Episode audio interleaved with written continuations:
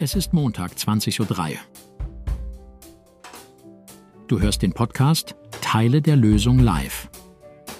Gespräche mit proaktiven Menschen wie du und ich, die sich nicht aufhalten lassen, unsere Gesellschaft positiv, konstruktiv und nachhaltig zu inspirieren. Um nicht mehr Teil des Problems, sondern Teil der ökologischen, ökonomischen und sozialen Lösungen zu werden, zu sein und zu bleiben. Für mehr Lebensqualität. Und jetzt geht's los.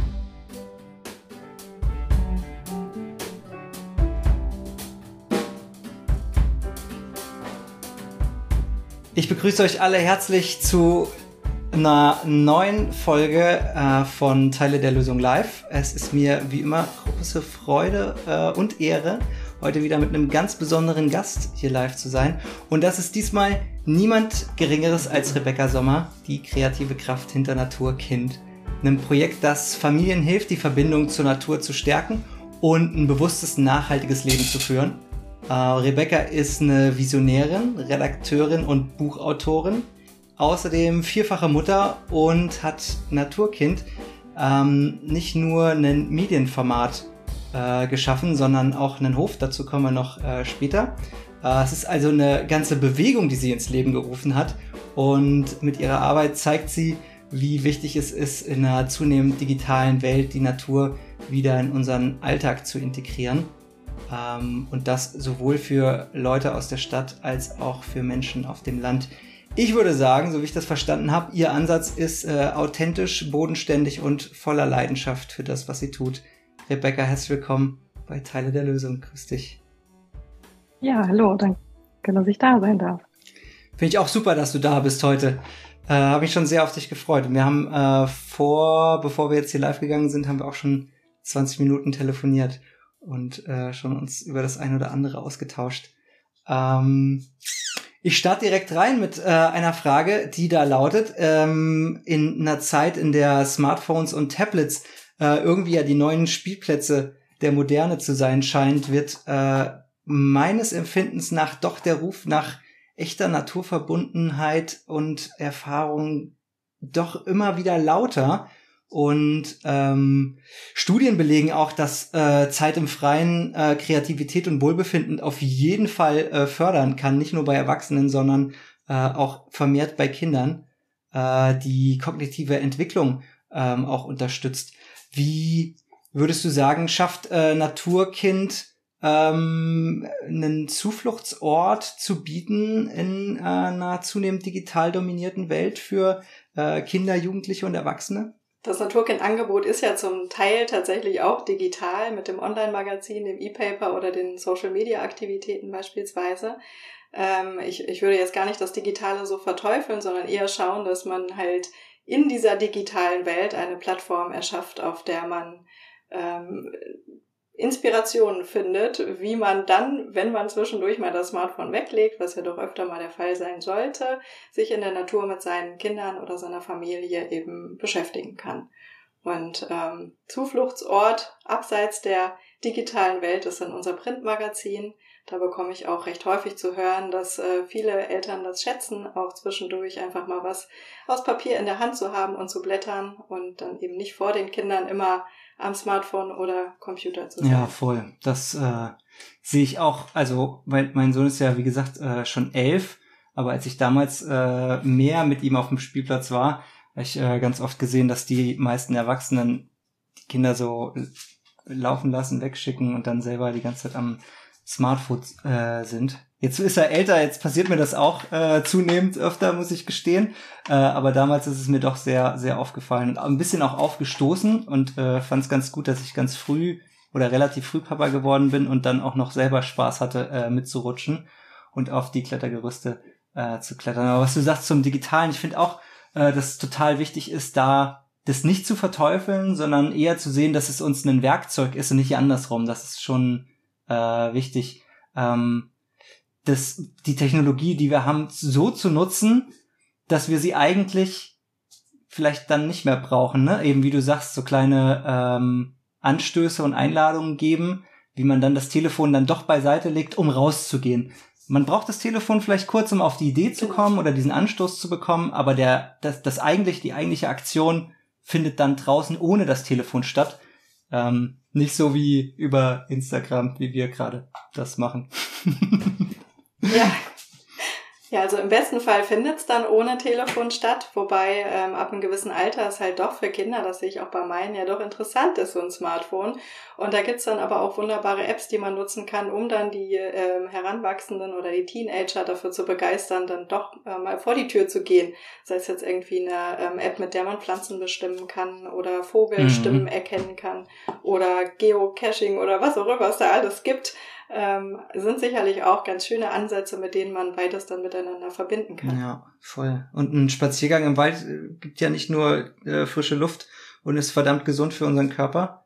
Äh, ist ja auch eine, eine magische Welt da draußen und eine Forschungsreise, äh, den Mikro-Makrokosmos äh, der Natur zu erforschen. Und äh, wenn man das zusammen mit den Kindern macht, dann äh, ist das ja auch, stärkt es ja auch unglaublich die Bindung zwischen den beiden ähm, Generationen. Äh, und natürlich auch noch das Umweltbewusstsein. Ähm, hast du äh, aus deiner, äh, deiner Arbeit mit Naturkind, hast du da eine, eine Lieblingsgeschichte, äh, die du äh, mit uns teilen willst, ähm, die deutlich macht und zeigt, äh, wie wichtig Naturerfahrung für Kinder und Familien ist? Also ähm, eine Lieblingsgeschichte fällt mir jetzt spontan nicht ein, aber ich finde es immer wieder sehr spannend, wenn ich mit ähm, Expertinnen oder Experten spreche über das Thema ähm, Naturde Naturdefizitsyndrom. Ne? Also dass, dass es ja tatsächlich ähm, auch zu Verhaltensauffälligkeiten und Krankheiten führen kann, wenn wir eben nur in der Bude rumhängen und nicht draußen sind, draußen unterwegs sind. Ähm, und daher äh, denke ich schon, dass es ähm, sehr wichtig ist, mit den Kindern mehr Zeit in der Natur zu verbringen, was du gerade angesprochen hast, das Thema, ähm, dass man ein Verständnis für die Umwelt oder für, für Naturschutz entwickelt. Ich glaube, das ist auf jeden Fall auch dadurch gegeben, dass man viele Naturerfahrungen sammelt, die Natur als ähm, als Lebensraum wahrnimmt und nicht nur als äh, irgendwas, was da draußen ist, sondern wir, wir sind Natur, wir sind äh, Teil der Natur. Und wenn das wieder mehr in die Köpfe kommt, dann hat man auch, glaube ich, einen größeren Drang, die Natur zu schützen. Und wenn man das von klein auf den Kindern beibringt oder ja, irgendwie durch Erfahrungen fördert, dann werden die später auch eher nachhaltiger leben. Das ist meine Überzeugung. Hattest du, hattest du so eine Geschichte oder kannst, kannst du dich an eine Geschichte bei dir so zurückerinnern, die, durch, die dich total beeindruckt hat? Vielleicht mit einem Tier oder mit einem irgendeinem abgefahrenen Baum, Gewächs oder ähnliches? Ja, ich war tatsächlich äh, äh, schon immer ein Naturkind. Also ich war als Kind immer draußen unterwegs und bin auch so von meinen Eltern und Großeltern erzogen worden. Mein Opa war mit mir immer ganz viel im Wald, und mir die ganzen Bäume ähm, erklärt und mein Vater war dann mit mir im Wald, hat sie mich abgefragt. Ich weiß nicht, ob die das abgesprochen haben oder das Zufall war. Auf jeden Fall habe ich schon äh, sehr früh sehr viel äh, Naturerfahrung sammeln dürfen und da auch ja, ganz viele Erlebnisse, jetzt gar nicht das eine, nicht den einen Schlüsselmoment, sondern einfach ganz viele Erlebnisse sammeln dürfen und das als sehr wertvoll hm. empfunden. Hast du als Kind auch immer gerne äh, so im, im Wald Höhlen und Hütten gebaut und sowas? Ja, unbedingt. Äh, das zum einen. Und ähm, ich bin in Franken aufgewachsen, da sind die Wälder ja noch ein bisschen anders als hier im Norden. Da hat man dann Schluchten, wo man sich abseilen kann. Und ich glaube, die eine oder andere Aktion war auch ein bisschen gefährlich im Nachhinein betrachtet. Und auf die höchsten Bäume sind wir irgendwie hochgestiegen, haben uns Blätterhäuser gebaut und irgendwelche, heute sagt man Shelter oder wie auch immer, irgendwelche äh, Buden äh, da zusammengezimmert aus den einfachsten Mitteln und ja, das war schon, war schon abenteuerlich. Ja, da kann ich mich auch noch genau dran erinnern. Hey, mir ging's genauso. Mein Opa hat mir das alles gezeigt mit Vögeln und Bäumen und so. Aber der war bei mir in der Familie war ja so der Einzige, der mein, mein, äh, mein Umweltbewusstsein dahingehend ge gefördert hat. Also der hat mir gar keine Wahl gelassen. Er hat gesagt, jetzt kommst du mit und dann sind wir durch den Wald und dann ähm, ja, hat er mir das gezeigt. Und aber ich, mir hat das mega gefallen. Also ich fand das richtig gut, auch so als Jugendlicher ähm, oder vorpubertärer Junge im Wald kannst du halt echt nichts kaputt machen, ne? Du kannst da halt dich voll abreagieren und kannst, äh, gut, klar, kannst du was kaputt machen, natürlich, klar. So mache ich das nicht, aber es ist, ähm, kannst schon, also du kannst rennen ohne Ende über Stock und Stein, du kannst klettern, du kannst dich, das ist halt voll der äh, Fitnessparcours. Ähm, und du kannst auch mal einen Stock nehmen und gegen einen anderen Stock hauen, so das ist auch jetzt nicht ist jetzt nicht so dramatisch. Wenn das in der Butze machst, kriegst du gleich eins hinter die Löffel, aber äh, im Wald geht das. Und dann den ganzen Tag äh, draußen zu sein und dann mit roten Bäckchen wieder nach Hause zu kommen, völlig geschafft und, und friedlich einschlummern, das war schon, also, und Feuer machen und so, ah, da kann ich mich schon auch noch an eine richtig schöne Zeit zurückerinnern. Ja, ja, man sagt ja auch oft, dass ähm, heute vielen die Erdung fehlt, dadurch, dass sie den Kontakt zur Natur eben nicht mehr haben. Also barfuß draußen laufen und wirklich mit den Händen mal in der Erde wühlen. Viele Kinder kennen das mhm. gar nicht. Das finde ich total schade. Also nicht nur in der Stadt, auch auf dem Land. Das ist gar nicht unbedingt so eine Stadt-Land-Frage, glaube ich. Also ganz viele Kinder kriegen einfach diesen ähm, Bezug gar nicht mehr vermittelt. Oder dürfen diese Erlebnisse nicht haben. Auch aus, aus Angst teilweise. Die, die Eltern ähm, haben manchmal auch Angst vor der Natur oder Ekel, was auch immer. Es gibt viele Gründe, die sie abschrecken. Ich meine, du hast es ja auch gesagt, ne? Teilweise ist auch, äh, hast du auch Sachen gemacht, wo du heute sagen würdest, hei, hei, hei, hei, auf ziemlich hohe Bäume geklettert und also ich kann mich auch erinnern, ich bin diverse Male mit Parasiten auch nach Hause gekommen äh, und musste dann ins Krankenhaus und so, also war nicht immer alles, also ja, ja, äh, Natur ist natürlich auch, äh, wir dürfen das nicht äh, romantisieren, ne? kann auch äh, aber ist gut. Also, es hat mir jetzt äh, so gesehen, hat es mir nicht geschadet, äh, zum Glück. Also, es hat mein Immunsystem, glaube ich, auch ähm, gut ausgebildet. Äh, aber es kann natürlich auch viel passieren. Und nichtsdestotrotz äh, ist es, ist es gut, finde ich, äh, wenn, wenn Kinder wissen, dass Kühe nicht lila sind. Ja, auf die Gefahren machen wir ja auch immer wieder aufmerksam. Also wie du sagst, äh, romantisieren sollte man das Ganze auch nicht und äh, schon sich bewusst sein, was auch passieren kann, aber auch nicht ähm, überpanisch sein. Also jetzt gerade hier in, in unseren Gefilden, in unseren heimischen Wäldern sind die Gefahren ja überschaubar. An einem normalen Tag, jetzt nicht gerade bei Sturm oder äh, Waldbrand oder was auch immer, sondern an einem, sagen wir mal, ne, gediegenen ähm, Frühlingstag ähm, im Wald, da sind die Gefahren ja doch überschaubar und wenn man die ähm, vorher kennt und auch weiß, wie man im Notfall richtig reagiert, vielleicht auch ein gewisses Notfallkit dabei hat, dann darf man sich schon auch mal was trauen und den Kindern vielleicht auch nicht zu viele Ängste machen. Voll, wir sind eigentlich äh, wirklich verwöhnt. Also wir können wirklich in Laubschlachten machen und uns damit irgendwie einreiben, ohne äh, von giftigen Tieren zerfressen zu werden. So, also in Australien würde ich es nicht machen. Ähm, hier ist es echt, äh, echt nochmal was anderes. Ähm, da haben wir richtig Glück gehabt. Mm. Mm, lass uns mal auf die äh, in, in diese Entwicklungsphase kommen von von Naturkind. Ich habe gehört, dass das hat richtig lange gedauert, bis das dann an Start gekommen ist, so fast zehn Jahre. Ähm, und äh, du du hast das irgendwie 2007 ähm, nach der Geburt von deinem zweiten Kind angefangen ins Leben zu rufen. 2007, du bist jetzt 35, das heißt, du warst 19, als dein zweites Kind zur Welt kam. Ich habe dir eben, als wir telefoniert haben, vorher schon äh, Props dafür ausgesprochen. Die möchte ich jetzt noch mal vor allen Leuten wiederholen. Äh, wirklich ziemlich beeindruckend. Ähm jetzt würde ich aber gerne noch mal wissen, äh, das habe ich nämlich auf eurer Seite gelesen, ähm, Naturkind von der Mag vom Magazin, äh, dass das so ein bisschen Initialzündung auch war, das zweite Kind, oder dass das so ein bisschen damit äh, zu tun hatte, ähm, Naturkind zu, zu erschaffen und zu kreieren.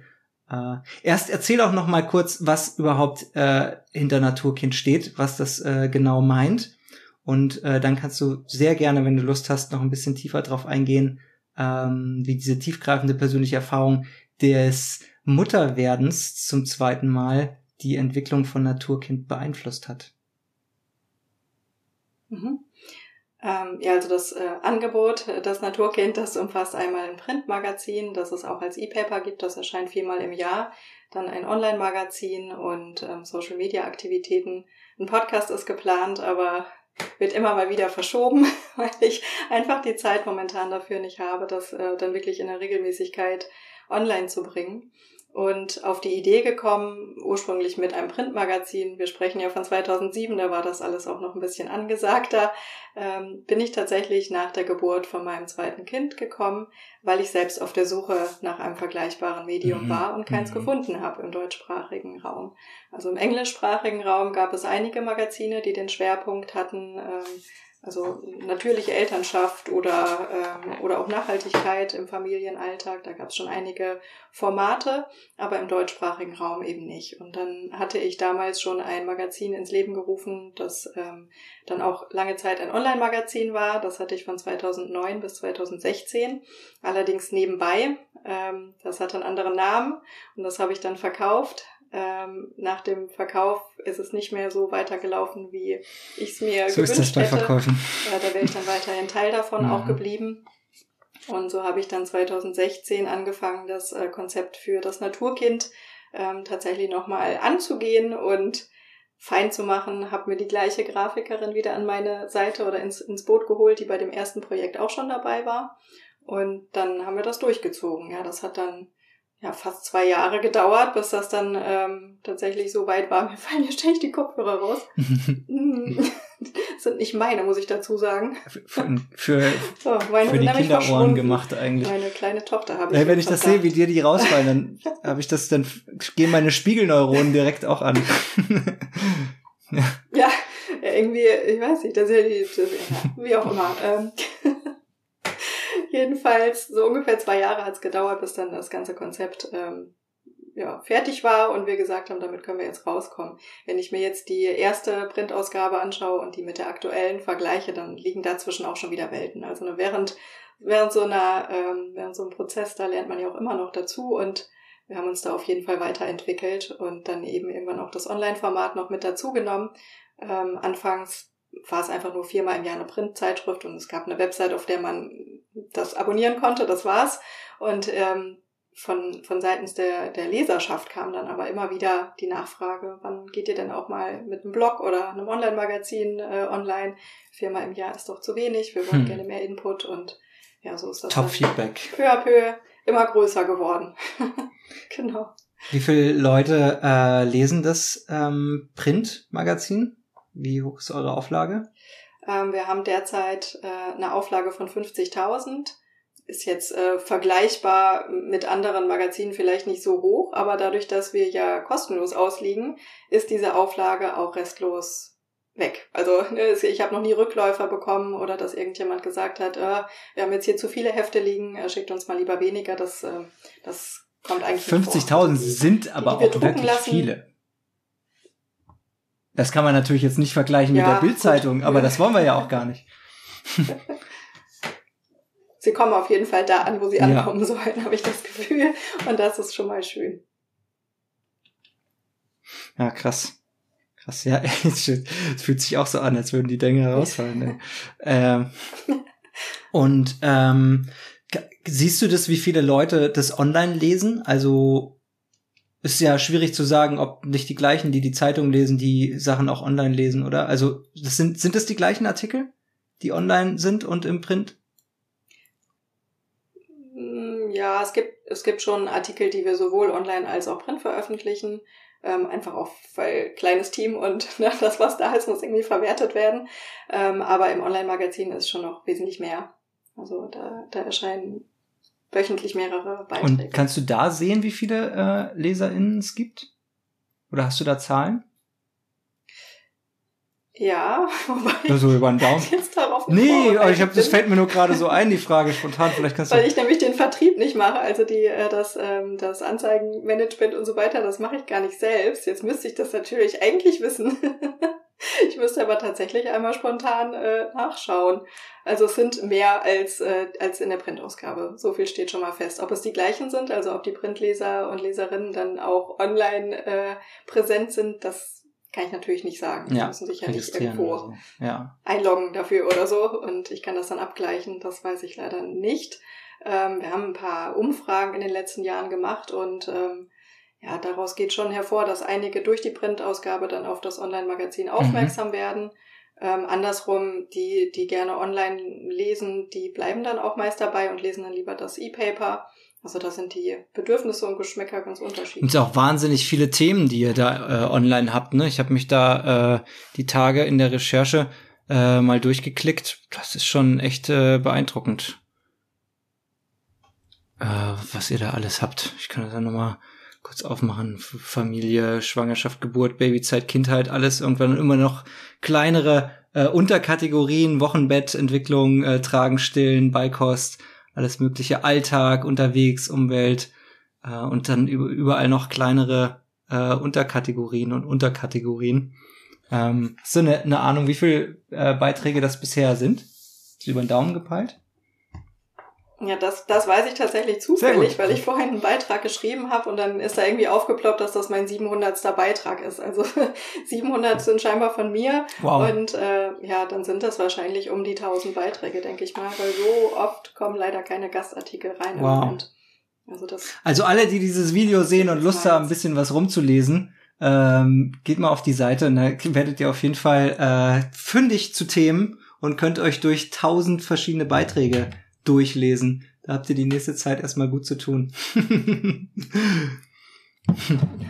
und ähm, den zweiten Teil der Frage, ähm, ah nicht, mir fällt noch was anderes ein. Du hast gesagt, das ist kostenlos, das Heft. Wie finanziert ihr das? Ja, es ist äh, rein durch Werbung finanziert. Kann ich so ehrlich sagen, wie es ist. Also äh, wir sind auf Anzeigenkunden angewiesen oder auf Kunden, die dann ein Advertorial schalten, Gewinnspiel, Produkttipp.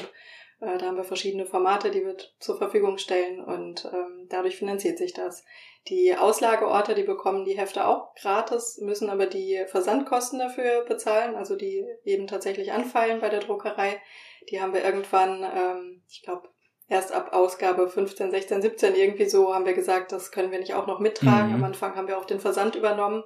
Die Versandkosten wurden teurer und das war immer ein Riesenbatzen, die ganzen Auslageorte zu ähm, beliefern und die Druckkosten sind ja auch nochmal gestiegen, die Energiekosten und so weiter. Also mussten wir da dann den Teil abgeben und das haben aber die Auslageorte tatsächlich auch alle verstanden und wenn man das auf so viele aufteilt, dann ist es ja für mhm. jeden Einzelnen auch ja. nicht mehr viel. Und daher äh, waren alle fein damit. Habt ihr da so einen... Also zumindest für keinen offiziell ein Grund, äh, nicht mehr auszulegen. Warte mal ganz kurz. Oh, hallo. Viel gemalt. Oh, Wahnsinn. Ha, krass. Alles vom Bleistift. Ja. so, sorry. Äh, ich hatte mein Söhnchen. Ähm. So, jetzt bin ich wieder da. Hallo. Bei mir hinkt jetzt gerade. Ja, ähm, ich habe ich hab, ich hab meinen Kopfhörer rausgenommen, um äh, mit Fialle kurz zu quatschen und dann hat's äh, komischerweise hat's dann angehalten. Der wollte mir seinen Finger zeigen, der zeichnet gerade einen Comic und sein ganzer Finger ist schwarz gezeichnet schon. okay. habt ihr so ein, das würde mich noch interessieren, äh, habt ihr so einen, einen Nachhaltigkeitsanspruch, was die äh, Werbe äh, Leute angeht oder was die äh, Drucksachen angeht? Habt ihr da so einen, so einen Ethikausschuss für Nachhaltigkeit oder so, dass ihr sagt, okay, wir machen das jetzt nur mit den äh, Umweltdruckerei oder wir nehmen jetzt nur Werbung von Naturstrom oder sowas mit rein? Oder ist das ja, ja, das auf jeden Fall. Also das ähm, Papier ist 100% Altpapier, das mit dem blauen Engel zertifiziert ist und die Druckerei sitzt in Deutschland, das war uns auch wichtig. Dann ist das ganze äh, Druck Prozedere von der Druckerei aus nochmal klimaneutral und die Druckerei selbst achtet auch drauf und hat auch 100% Ökostrom und ist da äh, selbst sehr ähm, nachhaltig unterwegs, sammelt zum Beispiel irgendwie Papierreste, die andere dann wegwerfen und äh, verwertet die nochmal und da haben wir schon äh, bei der Wahl der Druckerei drauf geachtet. Beim Versand gucken wir auch, dass es plastikfrei ist und die Hefte in Kartons oder eben in, in Umschlägen, in, in Papierumschlägen verschickt werden. Und bei den, ähm, bei den Kunden im Heft, da war anfangs unser Anspruch, wir äh, lagen ja ursprünglich nur im Biohandel aus. Wir haben auch mhm. nur Bio-Kunden ähm, bedient. Da sind wir ein bisschen lockerer geworden, haben jetzt auch ähm, andere Marken mit drin, aber da versuchen wir schon auch immer darauf zu achten, was ist jetzt tatsächlich die Kernbotschaft und der Anspruch des Unternehmens. Ist das jetzt eher Greenwashing? Wollen die jetzt in das ähm, Magazin und diese Plattform nutzen, um äh, ihre Produkte, die eigentlich nicht nachhaltig sind, als nachhaltige Produkte anzupreisen? Ähm, da kommt es dann auch vor, dass wir tatsächlich Kooperationsanfragen abgeben. Das heißt, ihr habt auch nochmal ein extra Team, was das irgendwie prüft und recherchiert und dann so. Das, das machst schön. du dann wahrscheinlich. Tatsächlich.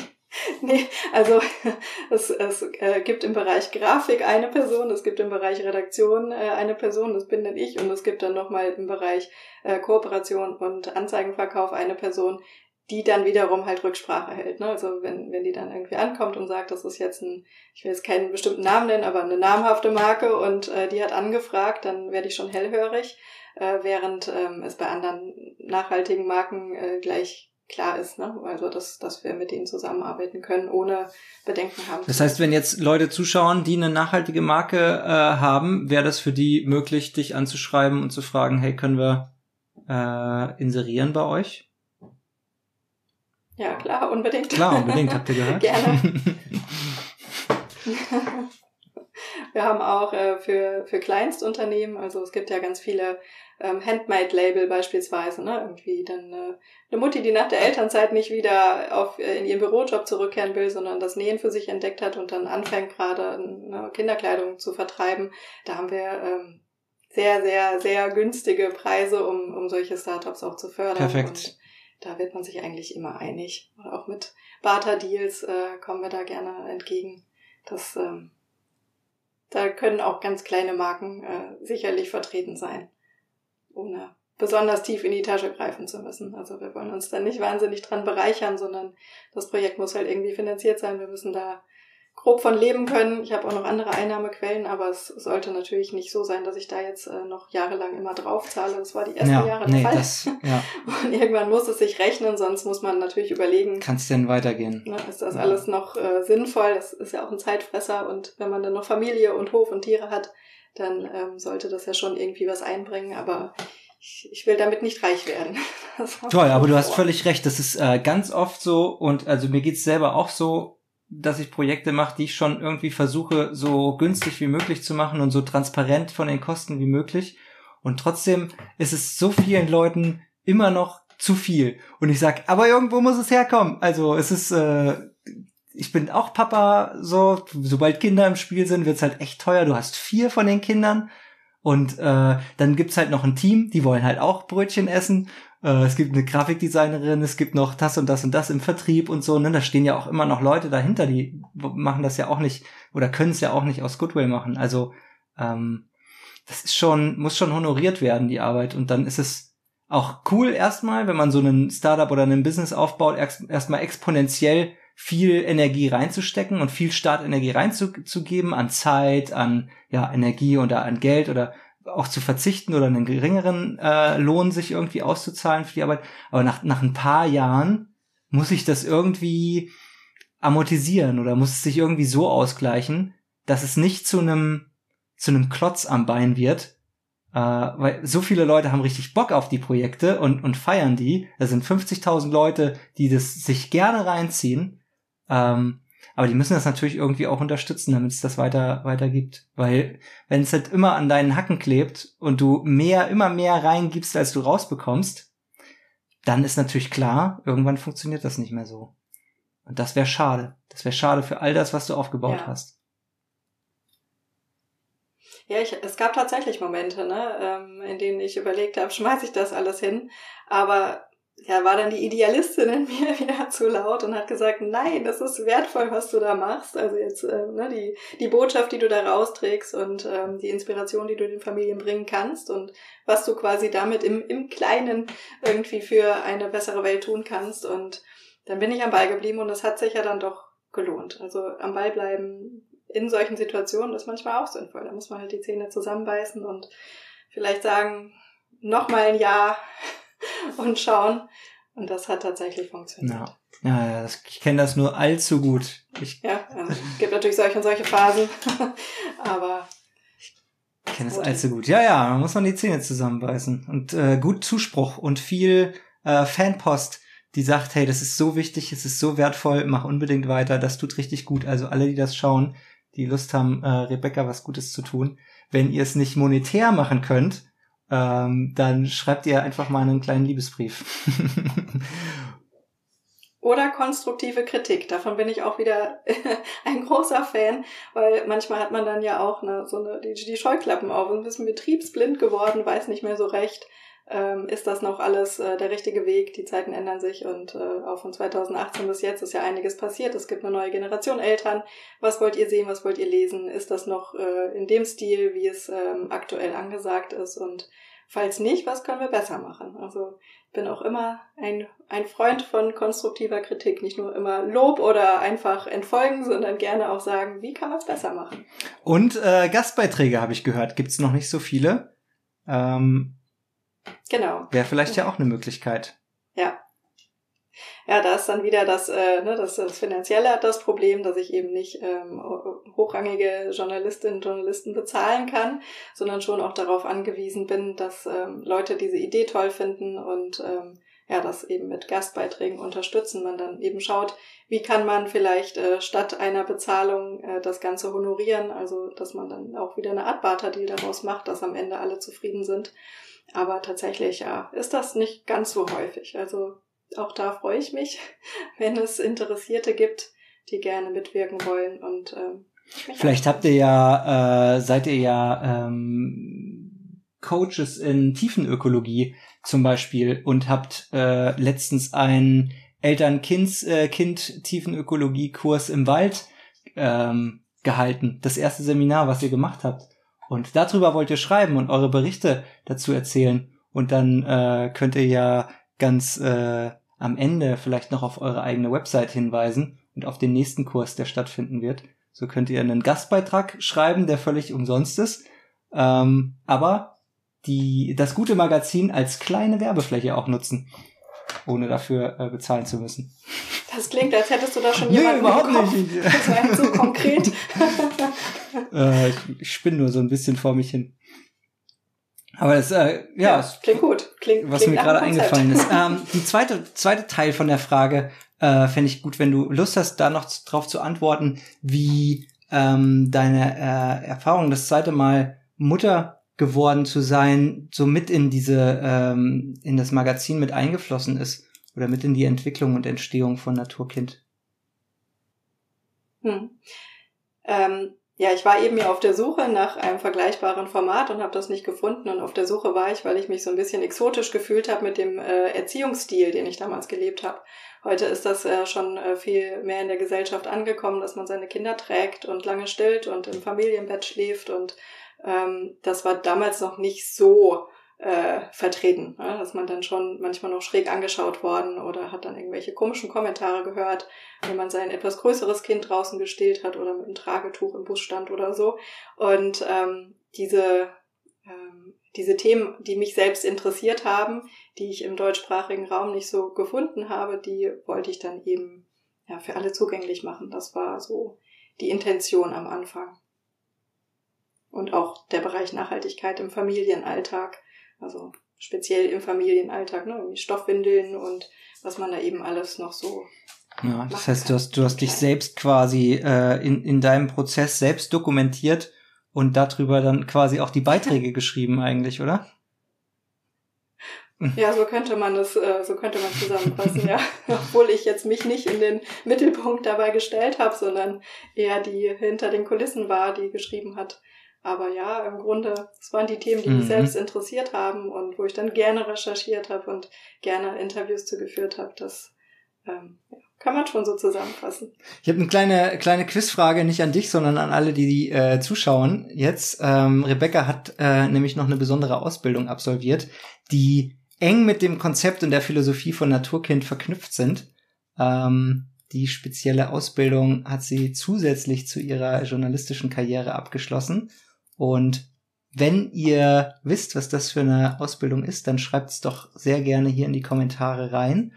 Und die erste Person, die die richtige Antwort äh, schreibt, äh, gewinnt ein Freifahrt Selfcare äh, von mir. Ich schreibe mir das dann auf. Äh, Rebecca, du müsstest auch mal mit drauf achten, wenn du irgendwo entdeckst, dass äh, du weißt ja, welche, welche die richtige Antwort ist.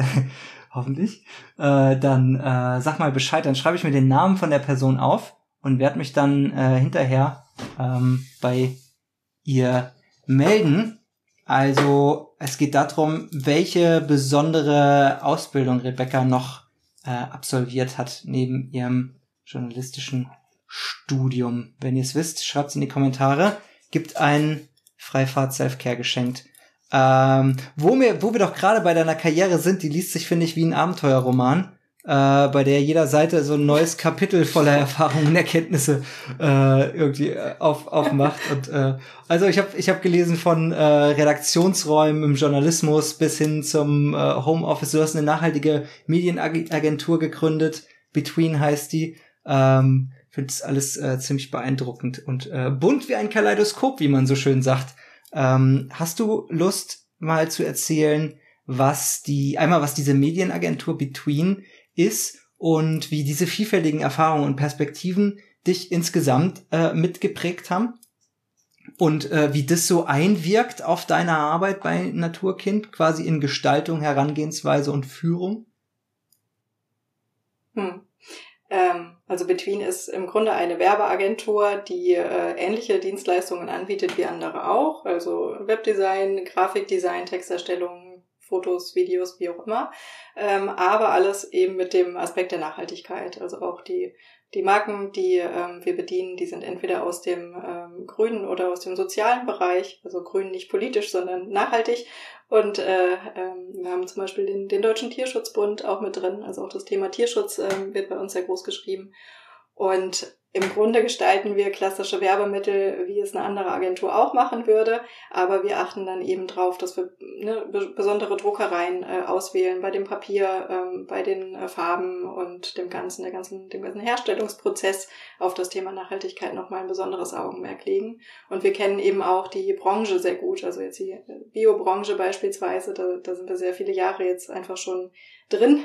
Und ähm, dann wissen wir, wenn wir eine Kuh auf einen Flyer machen, ähm, ob die Hörner äh, Bio-Kuhhörner äh, sind oder, oder äh, die geheimen nicht, äh, Codes. und wie das ist mit, mit, mit Ohrmarken und was auch immer. Also mhm. äh, ne, da ähm, kann man sich dann schon darauf verlassen, dass wir wissen, wovon wir schreiben oder ähm, dass wir auch wissen, welche Bilder man wie einsetzt. Das ist der Nachhaltigkeitsknigge, den das ihr dann einhaltet. Der, der große ja. Unterschied sozusagen.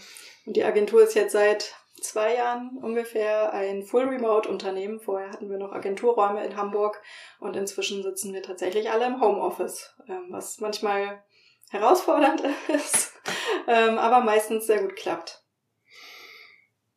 Hm. Und da kann man auch äh, sich einfach als, äh, als auf, auftraggebende Person äh, einfach an euch wenden. Between Media Agentur. Ähm, dann kann man anfragen. Genau. Also wie es, wie es oft so ist, ne, der Schuster, der hat die schlimmsten Schuhe, ähm, ist jetzt vielleicht die Website gerade nicht das Vorzeigeprojekt, das wir haben, aber immerhin die Kontaktdaten findet man da und äh, die Referenzen schicken wir gerne. genau. Ja, und wie es dazu kam, ich hatte das ähm, tatsächlich schon relativ früh äh, nebenbei. Also ich, ich habe mich irgendwann mit also die Agentur habe ich, glaube ich, 2009 schon gegründet, aber immer nebenbei geführt. Also ich hatte ähm, meine Schule, Studium, Ausbildung, alles ganz klassisch, also Volontariat und ähm, habe danach dann auch in Teilzeit meist und teilweise aber auch in Vollzeit als Redakteurin gearbeitet bei verschiedenen Verlagen und auch in einer größeren Agentur. Und das Projekt eigene Agentur war immer nebenbei mal Aufträge rangezogen, bis ich dann 2018 gesagt habe, das haut alles nicht mehr hin, das ist nicht mehr vereinbar mit den äh, Kindern und dem Vollzeitjob, den ich damals hatte. Und dann ähm, habe ich gesagt, alles auf eine Karte. Jetzt ähm, traue ich mich mal den Sprung in die Vollzeitselbstständigkeit und habe dann gesagt, dann ist die Agentur jetzt in Vollzeit mein, mein Hauptberuf und ähm, hatte tatsächlich ganz schön Angst vor diesem Schritt aber habe ihn bis heute nicht bereut. Und aus dieser Agentur heraus ist dann auch das Naturkind entstanden, weil ja die Voraussetzungen quasi ganz, ganz gut gegeben waren damit. Großartig, Rebecca. Ich find's mega, mega gut. Also so, so viel neben so vielen Kindern noch so viel gebacken zu bekommen, finde ich, finde ich einfach nur fantastisch. Großartig. Und äh, sehr, wie sagt man, inspirierend. Nee, das war nicht das Wort, was ich gesucht habe. Fällt mir noch ein. Inspirierend, beispielhaft, vorbildlich, sowas vielleicht. Finde ich gut. es war aber tatsächlich auch teilweise äh, den Kindern ähm, ja, geschuldet, zu verdanken, wie auch immer. Also ohne die Situation, dass ich das alles unter einen Hut bringen musste mit den Kindern, hätte ich mich diesen Schritt nicht zu gehen getraut, glaube ich. Also dann wäre ich wahrscheinlich eher in der sicheren Festanstellung geblieben. Also man kann es jetzt so oder so sehen, trotz Kinder oder wegen der Kinder. Naja, es ist schon, also ich, ich, ich kenne es kenn's selber ja sehr, sehr gut. Auch, also bin seit sieben Jahren alleinerziehend und also die, die, die, die Möglichkeit ist da, sich da so drin voll, voll zu, voll zu, wie sagt man denn? voll drin aufzugehen und äh, nicht mehr so viel nebenher zu machen. Ich habe auch richtig viel gewuppt und das heißt aber gnadenlos viele Überstunden machen. Das heißt irgendwie die Kids ins Bett bringen, selber dabei irgendwie halb einpennen, sich dann irgendwie so anzustrengen, dass man selber wieder wach wird. Das braucht unglaublich viel Selbstdisziplin. Dann wieder wach werden, aufzustehen, um dann noch mal irgendwie fünf Stunden irgendwie sich hinter den Computer zu klemmen und dann ganz viele Nächte irgendwie mit nur vier Stunden Schlaf irgendwie auszukommen. Und das ist ja nicht nur eine, eine Anstellung, wo du einen Job hast, wo du irgendwie um acht hingehst und um drei oder vier oder fünf aufhörst und dann einfach nicht mehr dran denkst. Eine Selbstständigkeit aufzubauen bedeutet, dass dein Kopf die ganze Zeit damit beschäftigt ist. Also das verfolgt einen. Ich habe davon geträumt oder ich träume immer noch davon, was manchmal ein Segen ist, weil es schöne Träume sind, manchmal aber auch ein Fluch, und ich so in so als wiederkehrenden Schleifen in meinen Träumen hänge, wo ich irgendwie anderen Leuten meine Konzepte erkläre, weil die so in meinem Kopf drin sind, dass ich denke, ich muss das jetzt fertig erklären oder dann läuft es die ganze Zeit ab und ich denke mir, oh, es ist anstrengend, habe ich bestimmt schon 20 Mal geträumt. Ähm, solche Sachen. Ähm, ja, ja, ja, das gehört dazu. Das ist äh und äh, es gibt Leute, die haben da Bock drauf und es gibt Leute, die sagen auch, boah, nee, brauche ich nicht unbedingt. Ähm, beides hat natürlich, beides natürlich fein und muss die Person selber entscheiden. Ich persönlich ziehe meinen Hut vor den Leuten, die diese Herausforderungen nicht scheuen, den unbequemen Weg zu gehen, um einiges möglich zu machen und das nicht nur, um für sich selbst ein gutes Leben zu haben, sondern eben auch für ähm, das, die Umwelt, die Mitwelt, die anderen Menschen und äh, ne, ne faires, faires Wirtschaften irgendwie rauszugehen äh, und was zu machen. Ähm, ja, davor ziehe ich auf jeden Fall den Hut. Das ist eine unglaublich wichtige und gute äh, Arbeit.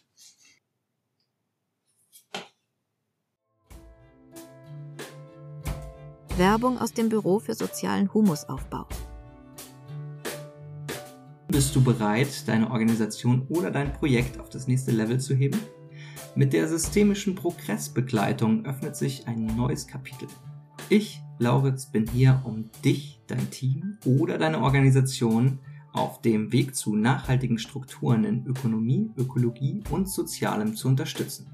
Ob kurz- oder langfristig, ich begleite dich oder euch bei der erfolgreichen Gestaltung von Projekten und Vorhaben. Von Grundlagenkursen bis hin zu spezifischen Methodentrainings ich biete euch ein breites Portfolio an Qualifizierungsmöglichkeiten. Und mein Ansatz dabei? Ja, ein ganzheitlicher Blick auf Prozessverständnis, Mindset und Kulturthemen, gelebtes Führungsverständnis und Zusammenarbeit. Mit geballter Kraft der Permakultur in der Organisationsentwicklung, die Gleichberechtigung der Soziokratie und die tiefgreifenden Lernerfahrungen der Wildnispädagogik. Diese Ansätze sind mehr als nur Theorien, sie sind praktische Werkzeuge für echten Fortschritt. Honorarkosten? Flexibel und anpassbar, von Einzelcoachings bis hin zu umfassenden Organisationsentwicklungsprojekten. Und für NGOs und Initiativen gibt es sogar Pro Bono-Optionen. Bist du bereit, deine Organisation und dein Projekt mit systemischer Progressbegleitung in eine nachhaltige Zukunft zu führen? Dann kontaktiere mich über sozialhumus.de slash systemische-progress-begleitung für ein unverbindliches Erstgespräch. Und lass uns gemeinsam deine Vision Realität werden lassen. Dein Weg zu nachhaltigem Fortschritt beginnt hier. Danke für deine Unterstützung. Und jetzt geht's weiter mit dem Podcast.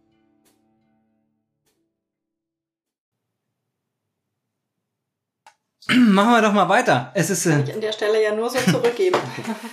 das ist ja genau das, was du ähm, Und ein wahres, wirklich wahres Kunststück ist es dann, nicht nur drüber zu predigen, sondern das auch wirklich selbst zu leben.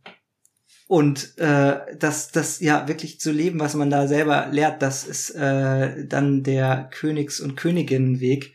Ähm, Hast du da irgendwie äh, einen geheimen Tipp, einen, einen gutes Rezept, was für dich funktioniert? Wie gelingt es dir, deine Prinzipien und Überzeugungen in deinen Familienalltag und äh, das pulsierende Herz von Naturkind als Chefin zu integrieren? Ich, meine, ich habe mal so ein gutes, gutes Comic gesehen. Da war oben saßen so zwei Mönche, ein Meister und ein, ein Schüler oder Schülerin äh, im Himalaya und haben meditiert und beide waren so voll vertieft und super, super im, keine Ahnung, annähernd Nirvana. Das war so das erste Bild. Und drunter waren, waren die beiden und der Meister natürlich oder die Meisterin, die war natürlich auch super äh, am Meditieren. Aber der Schüler oder die Schülerin, die saßen in so einem Esstisch von der Großfamilie und die Oma ziehte an der Backe und das Kind machte mit dem Löffel so Kartoffelbrei ins Gesicht und äh, Schüler, Schülerin konnte sich überhaupt nicht konzentrieren. Das ist natürlich äh, die absolut größte Herausforderung im Alltag, in dem ganzen Wusel, Trubel und Chaos, ähm, trotzdem noch diese, diese eigenen Prinzipien, die eigenen Werte und das alles wirklich gut umsetzen zu können, den Müll zu trennen, keinen Abfall produzieren, irgendwie dieses Ganze, was dazugehört. Hast du da einen Geheimtipp, wie man das trotzdem noch gut schafft?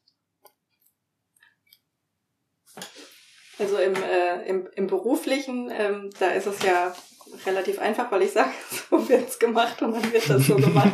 Das funktioniert im Privaten leider nicht so, ja, nicht so einfach, äh, weil die Kinder, je älter sie werden, ja auch ähm, Einflüsse von außen bekommen. Ne? Die sehen dann im Kindergarten oder in der Schule, bei Freunden oder sonst wo, äh, was die so für Kleidung tragen, was die so für Spielzeug spielen, was die am Wochenende machen, wohin die in Urlaub fahren oder fliegen. Und ähm, dann wollen sie das alles auch. Und ähm, da habe ich dann irgendwann gelernt zu entspannen und nicht mehr mich 100% mit meinen äh, Werten und Idealen durchsetzen zu wollen, sondern sie auch ein Stück weit ähm, machen zu lassen. Und ähm, ich lebe es ihnen vor, so wie ich es für richtig halte und ähm, hoffe, dass sie das vielleicht irgendwann auch erinnern und nachahmen. Ähm, aber jetzt in dem Alter, in dem sie es vielleicht mal für eine Zeit lang anders ausprobieren wollen, dürfen sie das auch machen. Da ist jetzt zum Beispiel ein Beispiel, die, ähm, die feste Seife. Wir hatten so, so festes, ähm, ne, feste Seife zum Körper reinigen und wollten ins Schwimmbad und äh, ich hatte das dann irgendwie in so ein, so ein Gläschen gepackt und wollte das mitnehmen und das war meiner Tochter mit 13 unfassbar peinlich und sie wollte lieber so einen äh, Duschschaum, mhm. der irgendwie ne, aus so einer, so einer Sprühflasche da irgendwie rauskommt von einer ähm, bekannten YouTuberin, ich will jetzt keine Werbung machen, aber ich glaube, wenn man sich ein paar Jahre zurück erinnert, weiß man, wer da gerade so angesagt war mit Duschschaums und ja, da hätte ich jetzt auch nicht gesagt, nein, mein Kind, du musst dich jetzt mit der Schafmilchseife reinigen und dieses Teufelszeug äh, voller Chemikalien und krebserregender Stoffe kommt nicht auf dich drauf. Also so ähm, freaky bin ich dann auch nicht, wenn es irgendwie ähm, um die Kinder geht oder, oder irgendwie ähm, den Haushalt. Also da ähm, versuche ich schon so nachhaltig wie möglich zu leben, aber ohne jetzt ähm, ja vollkommen am Rad zu drehen.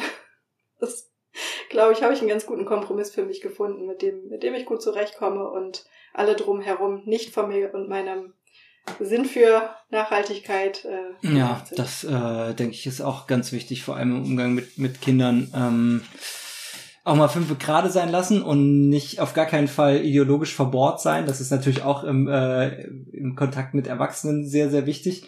Äh, aber mit Kindern, äh, da ist es ja einem ja vielleicht dann nochmal wichtiger, dass sie, dass sie sich nicht äh, ins Gegenteil, auf, ins Gegenteil wenden, was ja sehr gut passieren kann, wenn man zu sehr in eine Richtung versucht, sie zu drängen.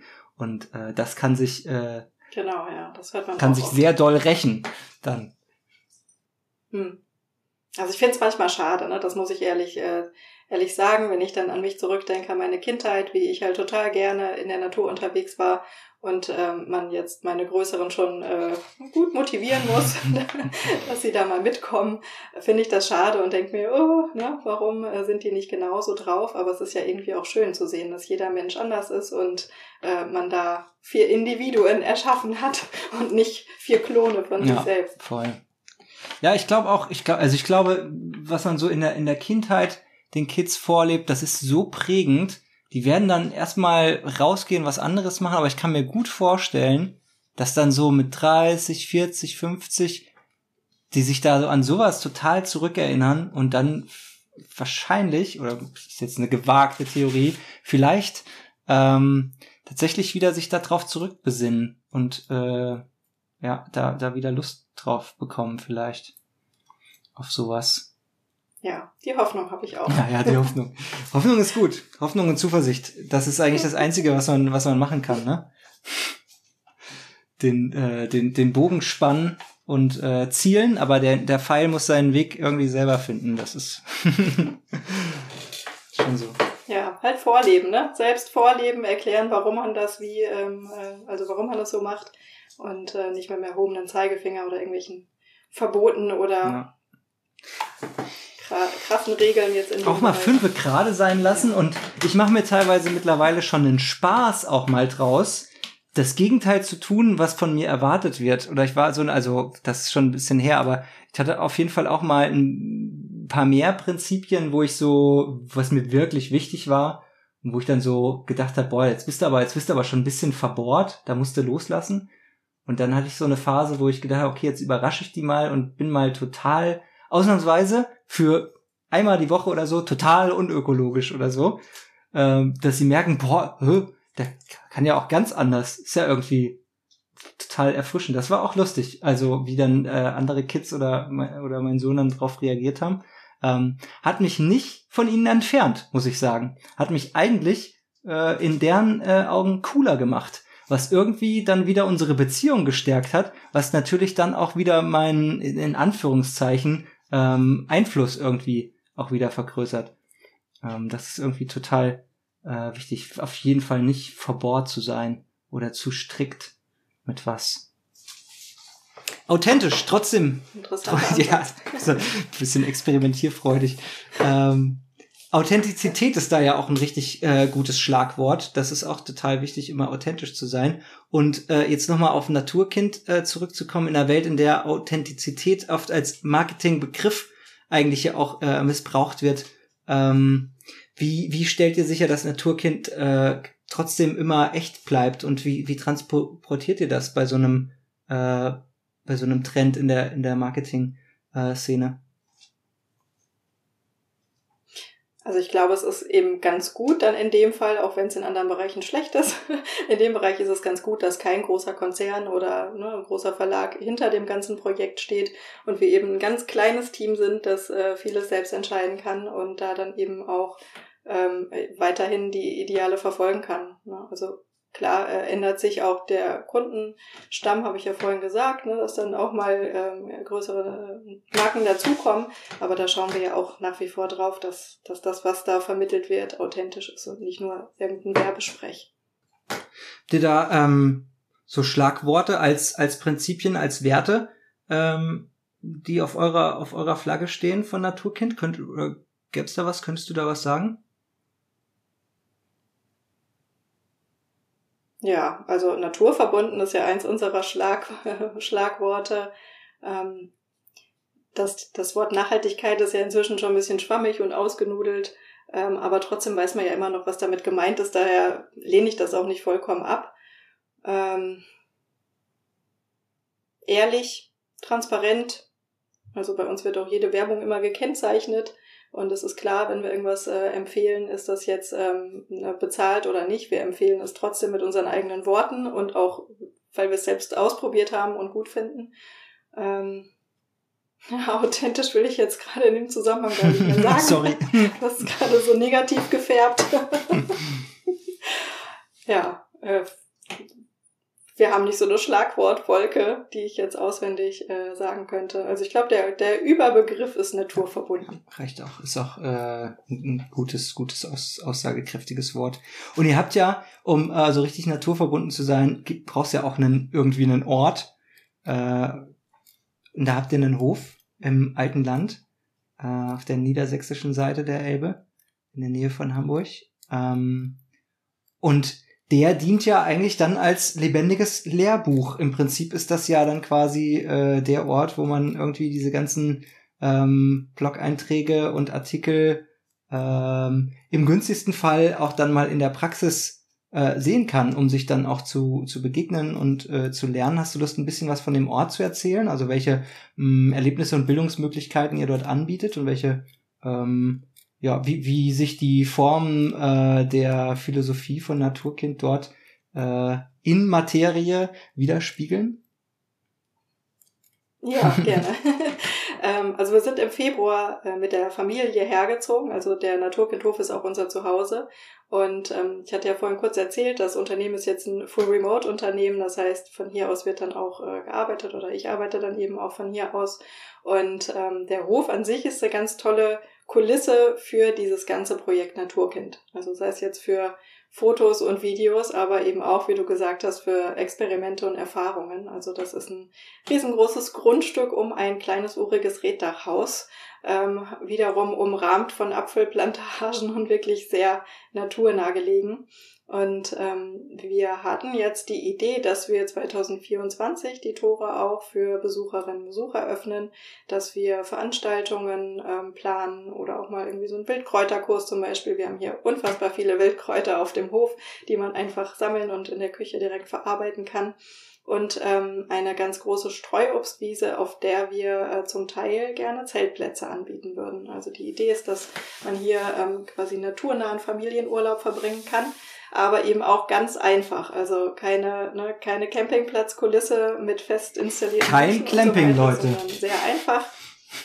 Vielleicht eher mal für eine Nacht ausprobieren oder für zwei, je nachdem, wie erfahren man ist im Zelten und wie gerne man äh, so ein einfaches Leben mag. Und ähm, ja, da haben wir viele Ideen, aber noch nichts Konkretes. Also wir haben uns auch überlegt, dass wir dann eben mit den Gästen zusammen Lagerfeuer machen, Stockbrot backen und äh, die vielleicht auch mal in unsere Küche einladen. Wir backen mehrfach in der Woche unser Brot selbst und das ist ja für die Campinggäste ganz praktisch, mhm. ne? wenn sie dann auch äh, sich ihr Frühstück quasi zubereiten können. Und ähm, wir haben hier viele Tiere inzwischen, die kann man dann auch kennenlernen und beim Füttern helfen. Streicheln helfen, wenn man nicht vegan lebt, sich auch frische Eier fürs Frühstück dann noch dazu sammeln. Also da haben wir schon viele kreative Ideen, aber es ist noch nicht ganz umgesetzt. Wir sind noch dran.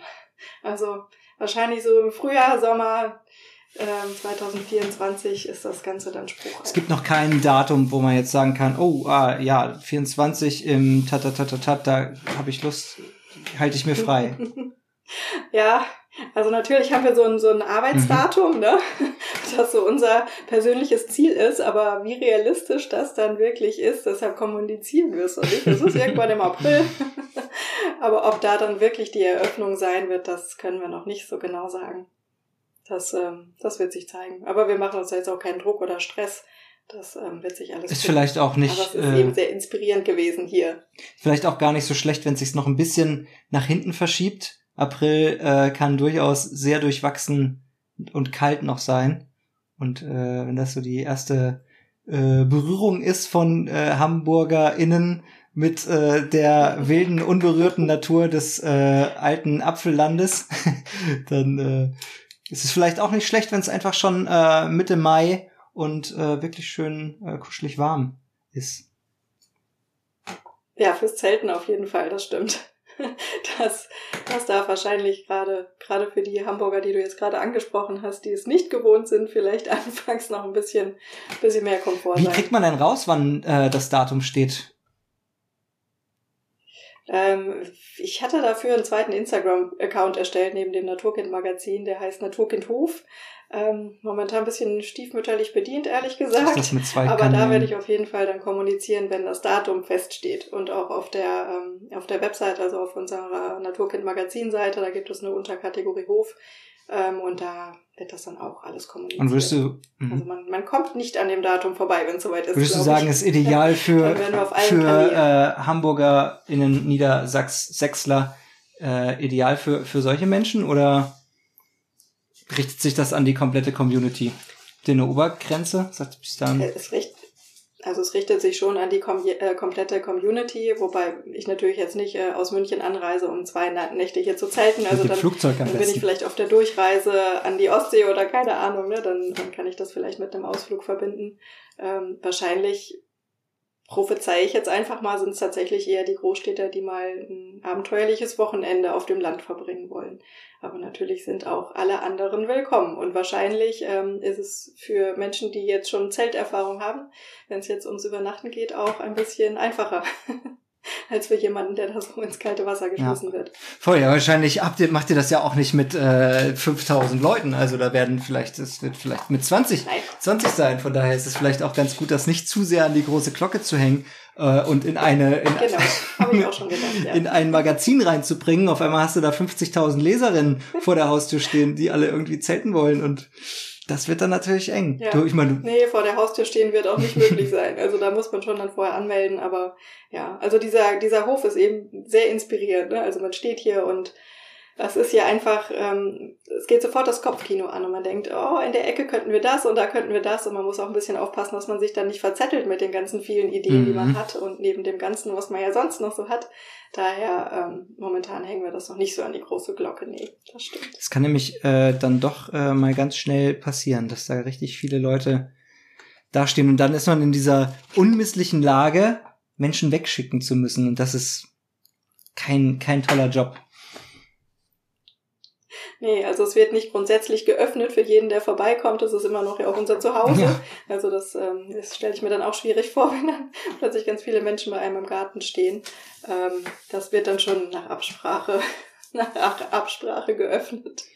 Mm, jetzt würde ich noch mal äh, fragen in die, in die Zukunft gerichtet. Also du als als Visionärin. Ne? Visionäre haben ja irgendwie die Gabe, nicht nur gegenwärtige Momente zu gestalten, sondern auch über den Horizont hinauszuschauen und äh, so äh, die, die Zukunft zu formen. Ähm, hast du, abgesehen von, von dem Hof, ähm, noch ein paar Visionen oder äh, Zukunftsideen für äh, Naturkind, für das Magazin, für die Webseite, für dein, äh, deine Medien, ähm, Gestaltungsbusiness.